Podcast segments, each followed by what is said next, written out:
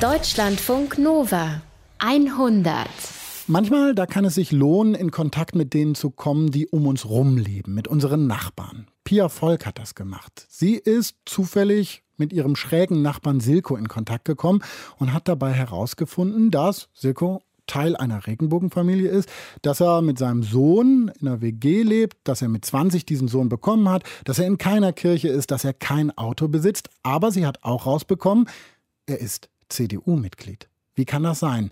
Pia erzählt uns jetzt die Geschichte von Silko. Angefangen hat es mit lauter Musik. Oh Mann, ey, die Musik kommt aus dem Stockwerk unter mir. Und zwar äh, von Silko, der wohnt in der WG unter mir, in dem Zimmer direkt unter meinem. Und äh, kurz nachdem er eingezogen ist, war ich mal unten und habe mich vorgestellt, weil ich diese nervige Popmusik einfach nicht mehr ertragen konnte. Und da hat er sich ganz furchtbar entschuldigt, weil es war ihm natürlich nicht klar, dass ich die live mithöre. Und er hat mir erzählt, dass er immer Musik hören muss, um äh, sich zu konzentrieren. Ähm, der arbeitet für ein städtisches Unternehmen und weil Silko ziemlich viel von zu Hause aus gearbeitet hat, haben wir so eine ausgeprägte SMS-Freundschaft entwickelt, die dann so funktioniert, dass ich geschrieben habe, hey, Mr. DJ, kennst du schon die und die Band? Versuch's doch mal damit. Und ähm, er hat dann meistens geantwortet, cool, nö, kenn ich nicht, klingt gut. Und seltener auch, ah nee, ich mach das dann mal lieber leiser. Durch die schlechte Musik haben wir uns kennengelernt, aber die ist nicht das einzig Schräge an Silko. Wenn der von seinem Leben erzählt, dann fängt er meistens so an. Wir wohnen eins, zwei, drei, vier, fünf Personen wohnen hier, wovon einer ein Junge ist von neun Jahren. Ähm, meine Wenigkeit und dann noch zwei weitere Personen, die temporär hier wohnen, quasi, die dann am Wochenende zu Besuch kommen, plus eine feste Ansprechperson. Also nochmal zusammengefasst, ein Paar wohnt hier, ein Vater und ein Sohn und zwei Singles. Also der Vater und der Sohn, von dem Silko spricht, ist er selbst. Silko ist vor drei oder vier Jahren mit seinem Sohn Johann in die WG unter mir eingezogen. Der sah am Anfang auch ein bisschen aus wie so ein Schnösel, also ein ziemlich gut aussehender Schnösel. Silko ist groß und blond und, und riecht immer total gut. Wenn, wenn er durchs Treppenhaus geht, dann riecht man immer, dass er es war. Ähm, früher hat er auch nur so Lederschuhe getragen, poliert und irgendwie war dieser ganze Mensch wie poliert. Heute ist es ein bisschen anders. Da sieht man ihn noch mal in Jogginghosen, die man auf den ersten Blick vielleicht nicht als solche erkennt. Aber ich bin immer ganz neidisch auf die.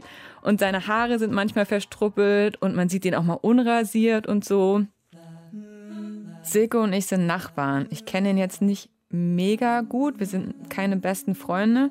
Aber je mehr ich über ihn erfahre, desto schräger finde ich ihn. Der, der fasziniert mich, weil er meine Vorurteile durcheinander bringt und der zwingt mich dazu, so ein paar Vorstellungen zu hinterfragen. Bei Silko kommen so einige Sachen zusammen, die für mich irgendwie nicht zusammenpassen. Also erstmal ist er mit 20 Vater geworden und sein Sohn war ein Wunschkind. Also mit 20, da war ich noch damit beschäftigt, mich selbst großzuziehen. Als er unter mir eingezogen ist, da hat er seinen Sohn nur jedes zweite Wochenende gesehen. Aber er hat sich erstritten, dass der Kleine jetzt wochenweise bei ihm äh, sein darf. Dann hat er diese Idee in der Wohnung im Erdgeschoss, die äh, steht so gut wie leer, eine Wohnung für unbegleitete minderjährige Flüchtlinge einzurichten. Das ist dann an unserem Vermieter gescheitert.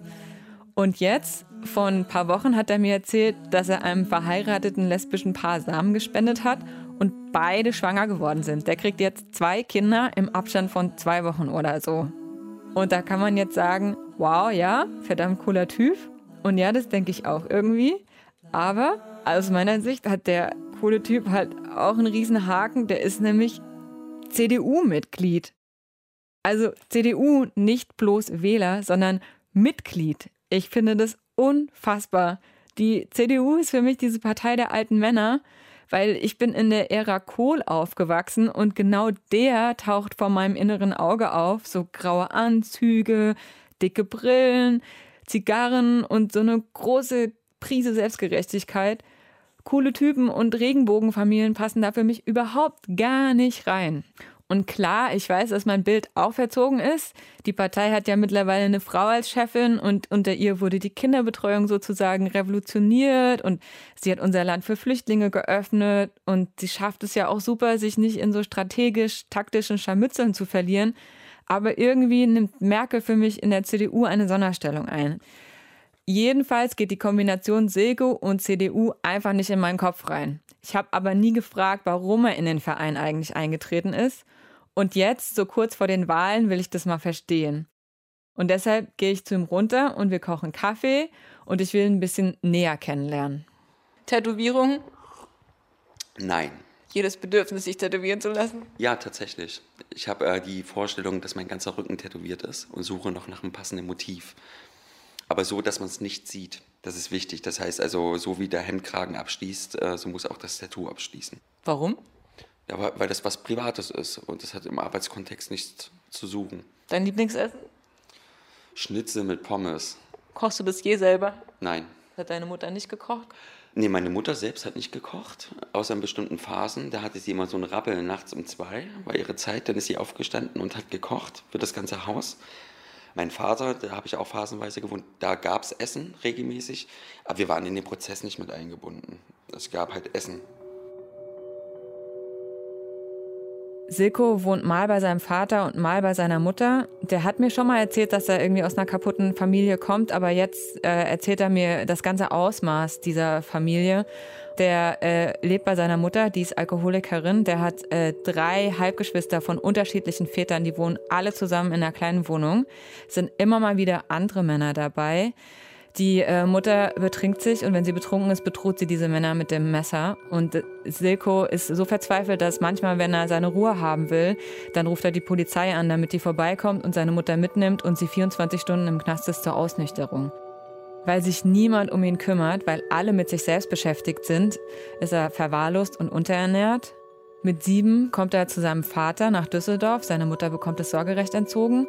Da ist es am Anfang besser, aber irgendwann wird der Vater komisch und Silko kann sich bis heute nicht erklären, warum oder wie. Es ist auch irgendwie verständlich, weil er war damals elf oder zwölf Jahre alt. Wie soll man das verstehen?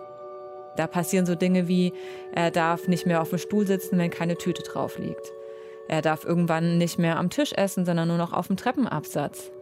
er wird verprügelt, er kriegt mit dem Ledergürtel eins übergezogen. Einfach so.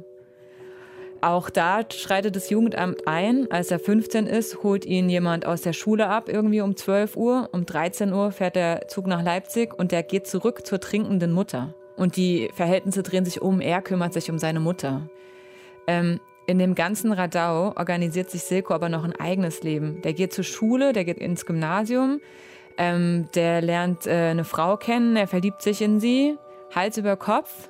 Da ist er 15, drei Jahre später, während die Abiturprüfungen noch laufen, mit 18, zieht er aus und die ziehen zusammen. War die beste Entscheidung. Aber ähm, dadurch habe ich natürlich hier und da ordentlich Dreck gefressen, weil während des Abiturs, weißt du, man hat kein Geld, Unterhalt ist nicht oder kaum. Ich habe auch kein Kindergeld bekommen etc. Das heißt, ich musste diverse Nebenjobs annehmen, um das irgendwie alles zu finanzieren.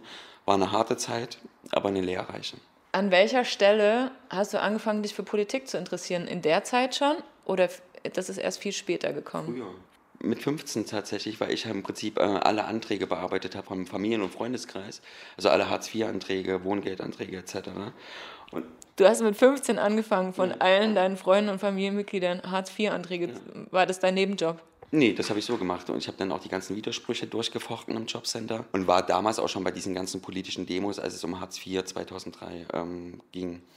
Und da war halt die Überlegung, entweder du findest das ganze System scheiße, weil du halt in dem System groß geworden bist, oder ähm, du erkennst, dass du eigenverantwortlich bist und gehst vielleicht in das System, um bestimmte Dinge einfach von innen heraus zu stabilisieren und besser zu machen. Also ich hatte schon ganz klar eine bestimmte Werthaltung, was die Ideologie angeht, also was zum Beispiel das Thema ähm, Individualität angeht, was wiegt höher, Individualität oder das Kollektiv. Also solche Fragen waren für mich schon klar. Genau, die staatliche Unterstützung, die muss man sich natürlich holen. Und irgendwie ist es kein Wunder, dass ihm Individualität wichtiger ist als ähm, das Kollektiv, weil er hat ja selbst gesehen und auch gespürt, was für Dynamiken sich in einer Familie, in so einer Gruppe entwickeln können und was die anrichten können. Genau, dass man irgendwie Mut braucht, um Nein zu sagen, wenn alle anderen Ja sagen und eben dieser Mut, man selbst zu sein. Was mich aber trotzdem erstaunt, ist irgendwie, dass Silko sehr jung, mit 20 nämlich, schon ganz bewusst seine eigene Familie gründet. Als er 20 ist, wird sein Sohn Johann geboren. Seine Freundin, die er mit 15 äh, kennenlernt, ist nämlich seine Traumfrau. Wir waren zu dem Zeitpunkt fünf Jahre schon zusammen. Hätte ja auch früher passieren können. Aber für uns war die Überlegung, es war klar, dass ich viel arbeiten werde und dass während des Studiums eine Familiengründung einfach am effektivsten ist. Aus äh, Zeit und auch aus Kostengründen. Ich glaube, ohne Johann würde ich nicht an diesem Punkt jetzt sein. Weil Johann äh, hat mir viel Struktur gegeben. Es ging ja darum, dass ich ja quasi ein anderes Wertebild auch vermitteln wollte, als es mir vermittelt wurde. Das heißt also im Vordergrund stand immer das Thema Wirtschaftlichkeit, Arbeiten, Selbstständigkeit, Individualität, aber alles aus eigenen Kräften und Mitteln. Und um ihm das vorzuleben, musste er ja sehen, dass ich morgens außer Haus gehe und abends wiederkomme. Weil Silko seinem Sohn andere Werte beibringen will, ist er konsequent und tritt in die CDU ein, als Johann in den Kindergarten kommt. Ich glaube, Silko macht das, weil er wirklich was verändern will. Der will nicht nur reden und sich über Politiker beschweren und lamentieren, er will die Welt für seinen Sohn ein Stück besser machen. Und zwar, weil er genau weiß, wie erbarmungslos sie sein kann. Und ihm sind dabei eben die traditionellen Werte wichtig und die, sagt er, sieht er nur bei der CDU. Was wären die traditionellen Werte? Na, tatsächlich Familie als zentrales Element. Alles geht von der Familie aus. Sicherheit, Beibehaltung des Status quo. Das ist, das ist ja all das, wofür die Familie steht. Und dieses, sage ich mal, ähm, Konservative, das hat immer so einen negativen Touch. Konservativ bedeutet ja nichts anderes als an Dingen festhalten, wie sie sind. Ich meine, wenn wir über Ökolandwirtschaft sprechen, da würde auch niemand auf die Idee kommen, das sei konservativ. Wenn man sich das aber mal historisch anschaut, konservativ ist Öko, ist grüner Anbau. Ne? Also ich sehe das nicht negativ besetzt. Also Silko ist super der Familienmensch. Das ist ihm total wichtig. Und er ist auch, ein, wenn wir uns unterhalten, wird es immer klar, ein hoffnungsloser Romantiker. Ganz, ganz hoffnungsloser Fall. Der glaubt an die große Liebe aber das Leben äh, fuscht ihm dazwischen. Seine große Liebe, seine Jugendliebe geht kaputt, als Johann sechs Jahre alt ist. Und ähm, er zieht in die WG unter mir. Erstmal nur als Notlösung, weil er meint, die Situation könnte sich beruhigen, wenn man ein bisschen Abstand hat. Wie das genau funktionieren soll, hat er keine Ahnung. Funktioniert dann auch nicht, weil jetzt über drei Jahre später wohnt er ja immer noch in der WG. Und sein jetziger Lebensstil in dieser WG mit der Regenbogenfamilie, kein Auto, nicht in der Kirche, passt für mich halt überhaupt gar nicht in das Bild, ähm, das die CDU von der Familie entwirft. Also ich interpretiere das Thema Familie anders. Früher war eine Familie, 2012 noch, als ich eingetreten bin, Mutter, Vater, Kind. Ich habe grundsätzlich damals homosexuelle Gleichberechtigung abgelehnt. Ich habe das Adoptionsrecht für ähm, Kinder abgelehnt durch homosexuelle Partner. Ich hätte damals gesagt, dass ein Kind in der WG nichts zu suchen hat. Ich hätte gesagt, ein Kind gehört zu der Mutter und nicht zu dem Vater. Das stimmt, der Begriff der Familie hat sich erweitert. Ja, schon krass. Alles, äh, was er früher abgelehnt hat, das lebt Silke heute. Und er sagt, dass die WG daran schuld ist, dass er sich so verändert hat. Als er sich getrennt hat, war die WG nur eine Notlösung und ein Ort, an dem man übergangsweise wohnen kann, irgendwie recht günstig und nah am Arbeitsplatz und so. Aber die WG, so sieht er das heute, hat sich als was entpuppt, was irgendwie viel mehr ist. Irgendwie ein Ort, an dem man sich umeinander kümmert, wo man miteinander redet, Probleme diskutiert und dann eben auf ganz andere Lösungen kommt. So, so eigentlich wie eine Familie, nur ohne den ganzen Blutskram. Und er hat gesagt, so in seinem Kopf hat es irgendwann angefangen zu rattern. Und er hat andere Sachen gemacht. Er ist zum Beispiel in den Urlaub gefahren mit Leuten aus der WG, ins Ausland, so geflogen. Der ist vorher einmal in seinem Leben geflogen, hat er einfach nie gemacht. Der hat angefangen, fremden Menschen von sich zu erzählen. Mir zum Beispiel, euch jetzt. Und er hat neue Freunde gefunden, die ganz anders sind als seine alten. Also ich glaube, Silko will das, was viele andere auch wollen, irgendwie eine Gemeinschaft. Jemand, der sich um einen kümmert, wenn man krank ist, der eine Suppe kocht, jemand, der die Taschentücher bringt, wenn man sich gerade die Augen aus dem Kopf heult und erzählt, alles wird gut, auch wenn keiner dran glaubt. Und die einzig vorstellbare Gemeinschaft war für ihn einfach lange Zeit die Familie. Und zwar, weil die Familie aus den einzigen Menschen bestand, die zumindest körperlich immer da waren. Aber durch das viele Umziehen hat Silko halt auch keine lebenslangen Freundschaften aufgebaut, die ihn hätten auffangen können, wenn es mies gelaufen ist. So, und in der CDU sieht Silko halt das, was er in seiner Kindheit nicht gehabt hat. Also, das ist halt die Partei der Mutti. Angela Merkel regiert seit zwölf Jahren. Das ist genauso lang, wie Silko wählen darf. Und das Fazit ist, Wirtschaft stabil, Kinderbetreuung funktioniert, Familie rockt. Ich habe ja jetzt im eigenen Erfahrungskreis die, die, Situation, dass wir ja quasi eine Regenbogenfamilie momentan gründen. Das heißt also ein lesbisches Pärchen, verheiratet, sind jetzt beide schwanger. Ich bin der biologische Papa. Und auch wir waren uns alle drei einig, wir wollen eine Familie gründen, mit meinem Sohn gemeinsam. Aber wichtig ist, das Kind, auch wenn es vorrangig bei den Frauen groß wächst, soll den Papa kennenlernen soll sich hier zu Hause fühlen, geborgen fühlen, bekommt ein eigenes Zimmer und so weiter und so fort. Okay, aber das ist doch wieder ganz weit weg von der CDU.